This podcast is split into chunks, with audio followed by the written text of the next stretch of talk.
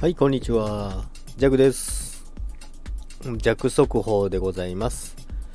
スタイフみんな2020年の振り返りとか年末の挨拶してるのに、ジャクは何やっとんやって話になってるのね。なんですけども、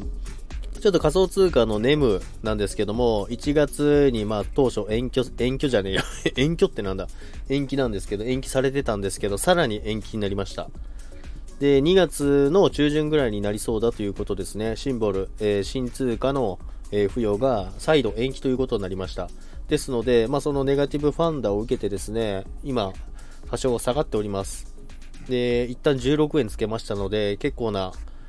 えー値幅の下がりになってますけど、まあ、チャート的にそもそもずっと良くなかったので、で、私ずっとショート売り入ってますけども、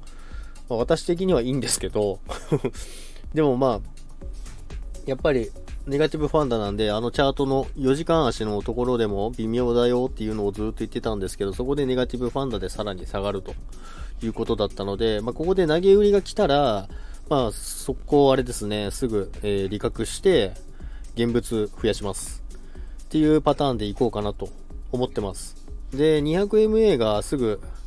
すぐ下でもないですけど、まあ、下に控えてますので、200MA までしっかり落としてくるんであれば、多分12円とか全然ありますね。